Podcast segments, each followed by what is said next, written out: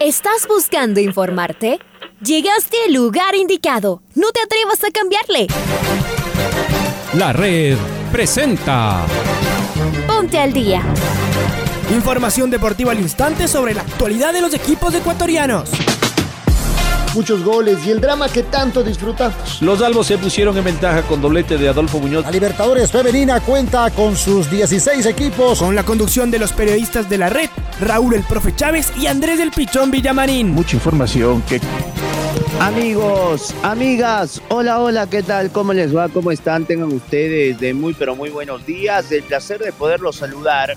Acá estamos en una nueva edición del Noticiero al Día de la Red. Les saluda Andrés Villamarín Espinel en este jueves 26 de mayo del presente año 2022. Son eh, las 6 eh, de la mañana con 5 minutos. Estamos en vivo. En Control Master está el señor Leonardo Durán. Bienvenidos y bienvenidas a este noticiero al día de la red. Arrancamos con los titulares. Independiente del Valle ganó su partido, pero no le alcanzó para seguir con vida en la Copa Libertadores. Barcelona se quedó sin Copa Sudamericana. Emelec e Independiente del Valle serán los únicos clubes ecuatorianos con competencia internacional a mitad de año. Liga Deportiva Universitaria piensa en ganar su partido este domingo. Y este sábado se juega la finalísima de la UEFA Champions League. Richard Carapaz sigue liderando el Giro de Italia. Señoras y señores, en la red llega el editorial del día en la voz de Alfonso Lazo Ayala. Drama en la Libertadores de América. Drama para el Independiente del Valle, que realizó su trabajo, pues goleó al eliminado América de Minas Gerais. Pero también esperaba otro resultado, que el Atlético Mineiro, puntero del grupo, le gane al Tolima. Y de repente, la sorpresa. El Mineiro sufría ante los colombianos y la figura de Alexander Domínguez volaba de lado a lado. En Chillo Gijón ya no festejaban sus propios goles. El equipo ganaba cómodo 3 a 0, pero esperaba gritar el gol del Atlético que no llegaba. Y en cambio, el cuadro cafetero sí anotó. Faltaba mucho o no tanto. A los 42 los brasileños consiguieron el empate y se fueron con todo a buscar el triunfo. Y eso, a lo lejos, ilusionó a los rayados en los minutos finales. Todavía faltaba un poquito. Y cuando el árbitro en el Estadio Banco Guayaquil dijo que se acabó, en la lejana del horizonte, los colombianos celebraron su segundo tanto y liquidaron el partido y el grupo. Los Rayados del Valle habían sido condenados a jugar los octavos, pero de la Sudamericana. Su agónica derrota anterior en Ibagué lo condenó. A falta de jugarse dos grupos de la Libertadores, los clasificados a octavos son cinco de Argentina, cuatro de Brasil y uno de Ecuador, Colombia y Paraguay.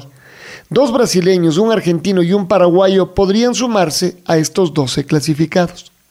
En la Sudamericana, Barcelona con equipo lleno de suplentes apenas empató con Wanderers y así Lanús con victoria apretada alcanzó la siguiente fase y eliminó a los toreros. Estos estuvieron pensando, esta vez también, en el partido del domingo ante el Cumbayá, donde intentarán ganar la etapa y así clasificar a la Libertadores del año que viene. Solo queda la fecha final para dos grupos y la superioridad brasileña también es abrumadora en la sudamericana. Ya calificaron a cinco equipos, más uno de Argentina. Argentina además podría sumar uno más y en el grupo H las fuerzas están muy parejas, con el Junior de Barranquilla un poco más cerca. En el durísimo Giro de Italia, Richard Carapaz sostuvo por tercer día consecutivo la maglia rosa, tras una montañosa décima tercera etapa. Además logró sumar algunas diferencias importantes con dos de los otros favoritos. Le sacó 6 segundos más a Mikel Landa y 1 minuto 10 segundos más a Joao Almeida, con lo cual el portugués casi que se ha despedido de la lucha por el rosado. Hoy es etapa llana para sprinters, en la que habrá que cuidarse, eso sí. Lo que se viene entre viernes y sábado será montaña pura y dura para el desenlace de la contrarreloj del domingo. Nuestro compañero Patricio Javier Díaz nos informará desde Italia a partir de las 9 y 30 el cierre de la décima octava fecha. Además, todos están invitados a participar en el sorteo de una maglia rosa original y otros regalos imperdibles de un Giro de Italia que está resultando espectacular para el tricolor Richard Carapaz. Acompáñenos en los 102.1 FM y en nuestros canales virtuales de YouTube y Facebook Live en la red, la radio que siempre está.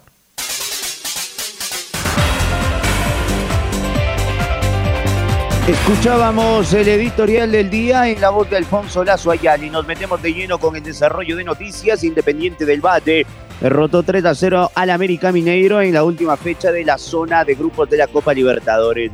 Con este resultado, los rayados se ubicaron terceros y clasificaron a la Sudamericana. Está Lucho Quiroz, que ayer comentó a la noche también el partido. ¿Cómo te va, Luchito? Bienvenido. ¿Qué tal compañeros? ¿Cómo les va? Un gusto saludarles. Eh, lamentablemente el Independiente del Valle eh, no pudo seguir con vida en la Copa Libertadores de América, pese a que derrotó tres goles a cero al equipo de, del América Mineiro, con gol de Junior Sonosa, Fernando Gaibor y Johannes Chávez. Sin embargo, esto no le alcanzó porque el Deportes Tolima consiguió una victoria de dos goles a uno ante el Atlético Mineiro en Brasil y por ende quedó eliminado. Ahora tendrá que esperar el viernes con quien le toca en la Copa Sudamericana el equipo dirigido por Miguel Ángel Bravo y también eh, por el profesor Renato Paiva, aunque el profesor Paiva ya se va a México. Un abrazo compañeros. Otro abrazo de igual manera, Lucho, y vamos a pasar eh, extractos de la conferencia de prensa la noche de ayer en Chillo, Gijón. Nuestro primer invitado es Miguel Bravo, el técnico encargado en Copa Libertadores de América del Independiente del Valle, y sus reflexiones, las palabras de Bravo.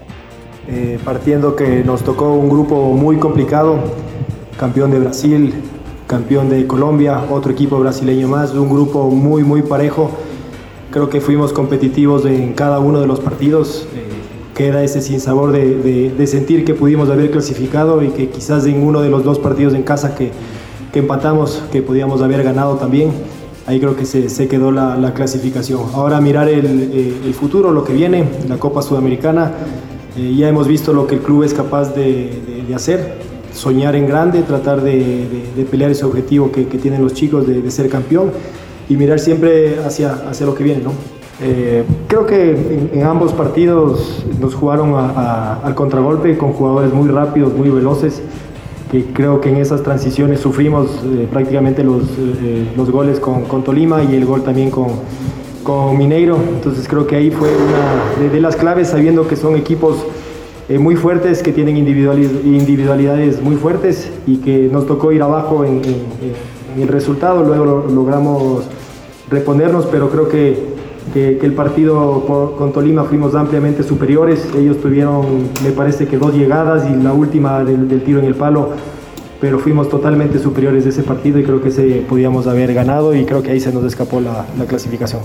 Tenemos jugadores con, con, muchísimas batallas, con muchísima experiencia, pero creo que la competición te marca que, que hay que estar concentrados todo el tiempo, los 90 minutos. Quizás un, una pequeña distracción, un pequeño error y contra rivales que tienen en, el, la alta competición un pequeño error es gol, es gol, entonces hemos sufrido algunos goles acá eh, en casa, que creo que ahí fue la, la, clave, nos tocó remontar los dos partidos anteriores y ahí creo que fue donde se, dejó la, la, clasificación, pero ahora mirar, como digo, hacia, adelante, aprender de lo que ya pasó, como dice Junior, el grupo está, está fuerte, está bien y sabemos que, que se viene una competición de ida y vuelta donde será muy importante hacer un buen trabajo en casa para poder clasificar.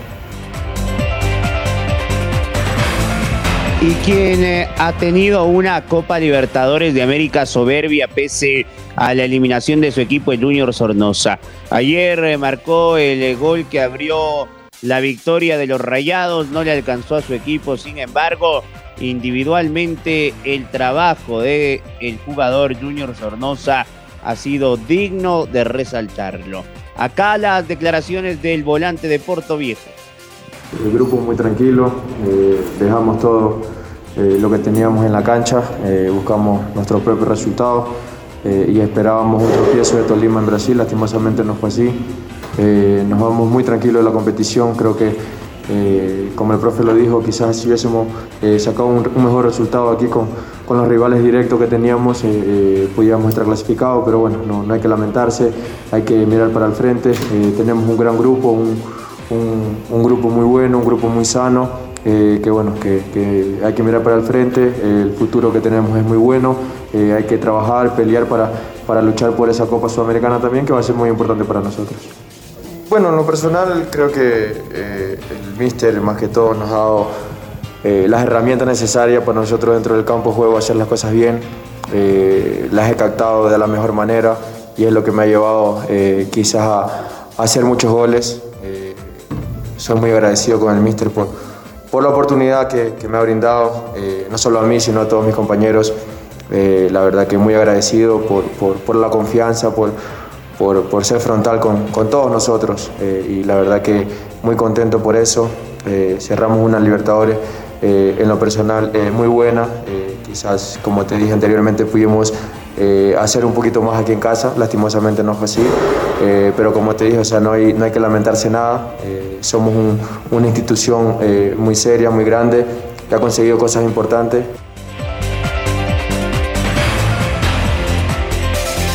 Ahí estaba Junior Sornosa, qué buen jugador, ¿ah? reclama selección. Y ayer también jugó Barcelona, que no pasó del empate 0 a 0 en su grupo de la Copa Sudamericana, donde clasificó la nube. Barcelona quedó tercero y eliminado. Está Pablo King eh, del otro lado para traernos detalles de la participación de Barcelona la tarde-noche de ayer en territorio oriental uruguayo. Eh, Pablito, ¿cómo te va? Hola, ¿qué tal? ¿Cómo les va? Amigos y amigas de la red, aquí está la información para el noticiero al día.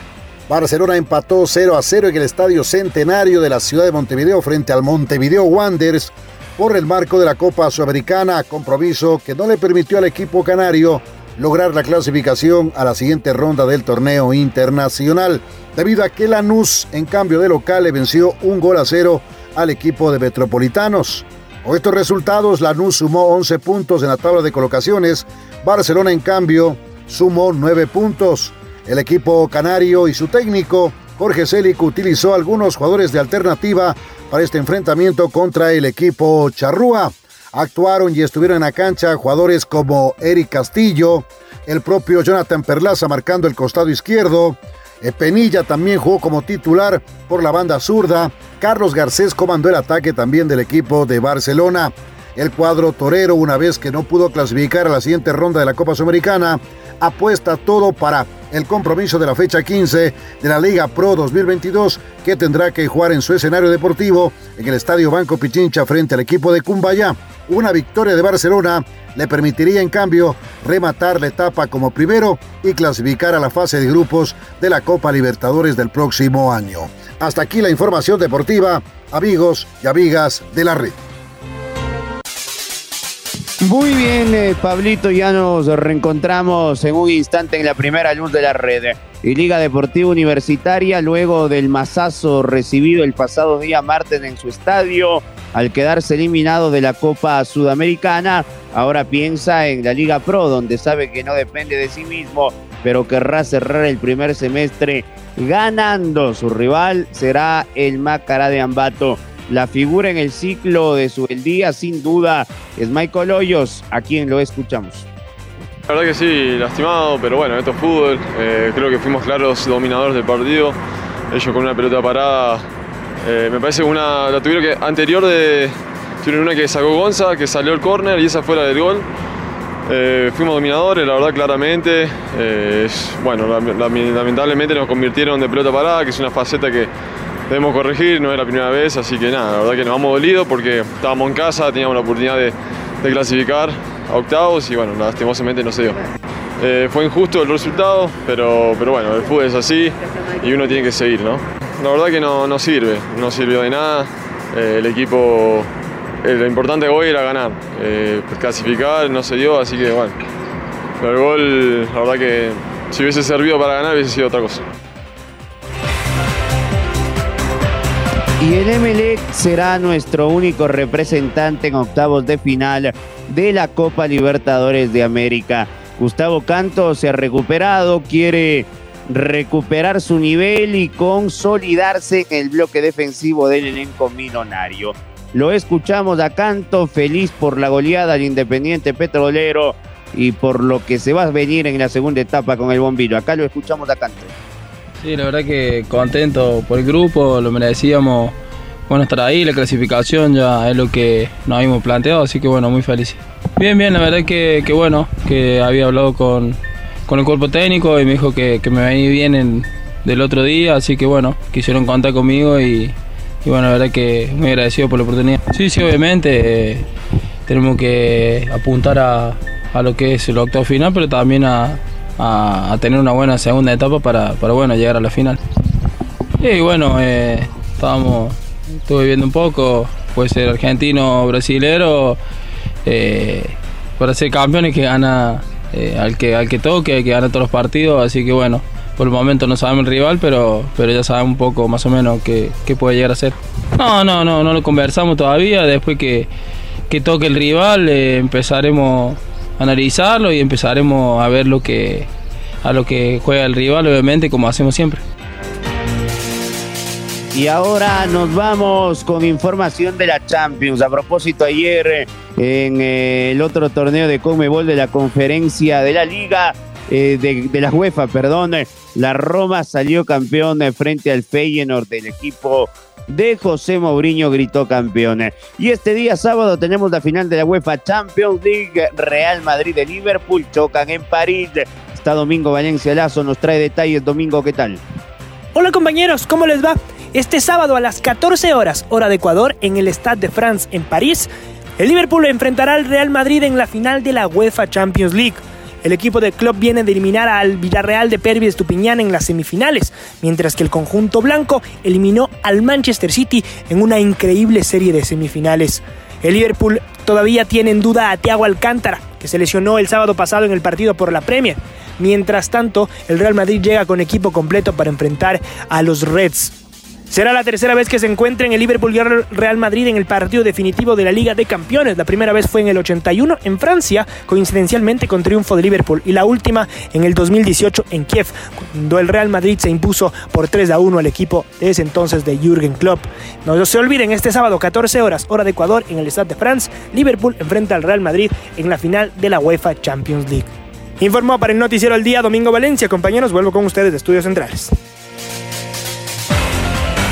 Abrazo, mi estimado Domi. Vamos a estar a la expectativa de la finalísima. ¿Qué dijo Benzema?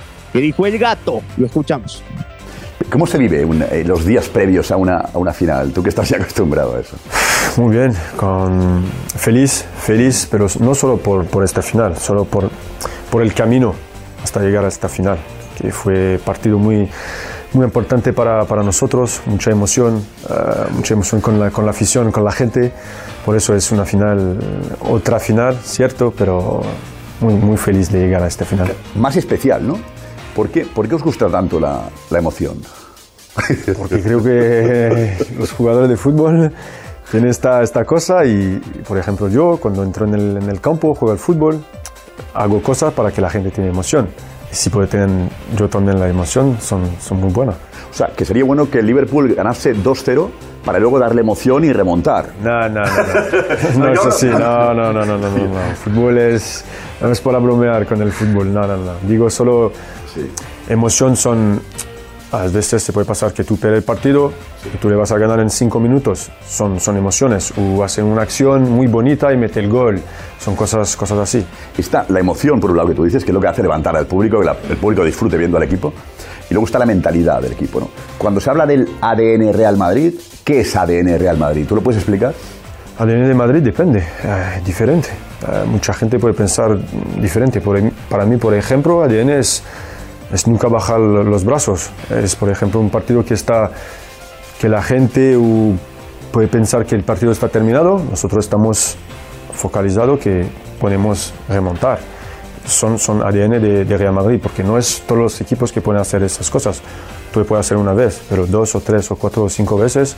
Partido muy importante como, como lo de París, por ejemplo, Chelsea y City, eso se llama ADN para mí. ¿Te impregnas de esa mentalidad o esto ya viene de casa? Depende, no, Madrid es, es diferente. Por ejemplo, yo venía de, de Lyon, es otro club, otra ciudad, y, y Madrid no es solo el, el club, es la gente, es, es la presión, tú puedes sentir la presión cuando vas a salir fuera, es no solo en el, en el campo, es muy, muy diferente. Madrid, creo que la gente vive por el, por el fútbol. ¿Salah es el principal peligro?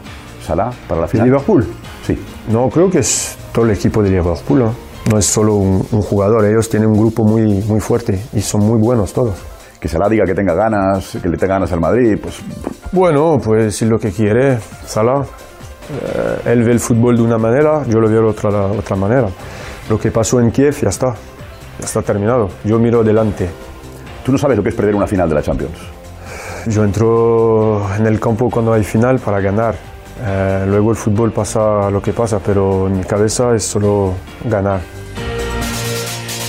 Las palabras de Karim Benzema. Dejamos la final de la Champions y nos vamos hasta Italia porque Richard Carapaz sigue como líder del Giro de Italia soñando con eh, su segundo título en eh, este en este gran evento que lo estamos transmitiendo en vivo con el Pato Javier Vivo eh, Díaz desde Italia. Acá lo escuchamos a nuestro deportista de oro, a Richard Carapaz. Richard, ¿qué, qué, emociones puedes transmitir a la gente después de mantener una vez más, un día más, la maglia rosa? Sí, bueno, la verdad que hoy ha sido un día importante para nosotros, contentos porque día a día estamos eh, en la pelea y sobre todo pues enfocados en lo que hemos venido. Fue un día que se controló, pero estuvo duro, se, se, te vio llegar ahí como al límite. Sí, bueno, no, al final, eh, mira, no cada segundo cuenta y bueno, estamos aquí ahora, como he dicho el día de ayer, cada mínimo detalle va a contar mucho, ¿no? Creo que ahora quedan etapas importantes por recorrer y bueno, no creo que seguimos concentrados en el objetivo. ¿Tomás los segundos que le ganaron a Landa hoy? ¿Los segundos que le ganaste a Landa? Bueno, no, yo creo que al final, como dije, ¿no? los pequeños detalles van a contar mucho. Ahí las palabras de Richard Carapaz. Y ayer ganó la vuelta Santiago Buitrago, el colombiano. ¿Qué dijo? A inicio de puerto sabía que llevamos el minuto y medio de diferencia a mi grupo. Cuando comenzamos a subir me sentía con mis buenas piernas, sabía que la subida era dura y decidí probar, decidí probar. Cuando vi los carros ahí adelante dije, oye, no se me puede escapar, no se me puede escapar. Y bueno, así. La etapa de hoy fue el tiempo de tu levantada,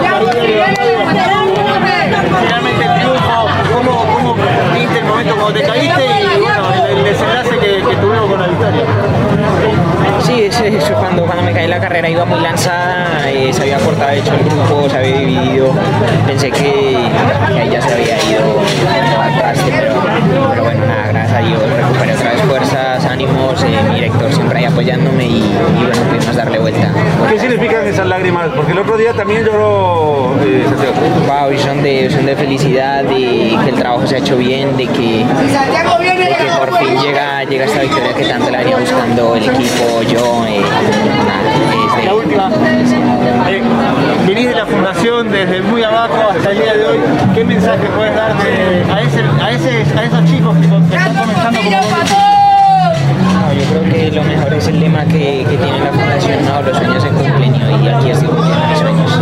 ¿Qué le dices a los colombianos que te están viendo? Nada, toda la acción colombiana, muchísimas gracias por todo el apoyo que me han venido brindando y eso es para ellos, para mi familia y para que, siempre. Ahora ya estás al día junto a nosotros. La red presentó Ponte al día. Informativo completo sobre la actualidad del fútbol que más nos gusta, en donde estés y a la hora que tú quieras. Quédate conectado con nosotros en las redes de la red. Síguenos como arroba la red Ecuador y no te pierdas los detalles del deporte minuto a minuto. Escúchanos en vivo en TuneIn y en los 102.1 FM en Quito. ¡Te esperamos!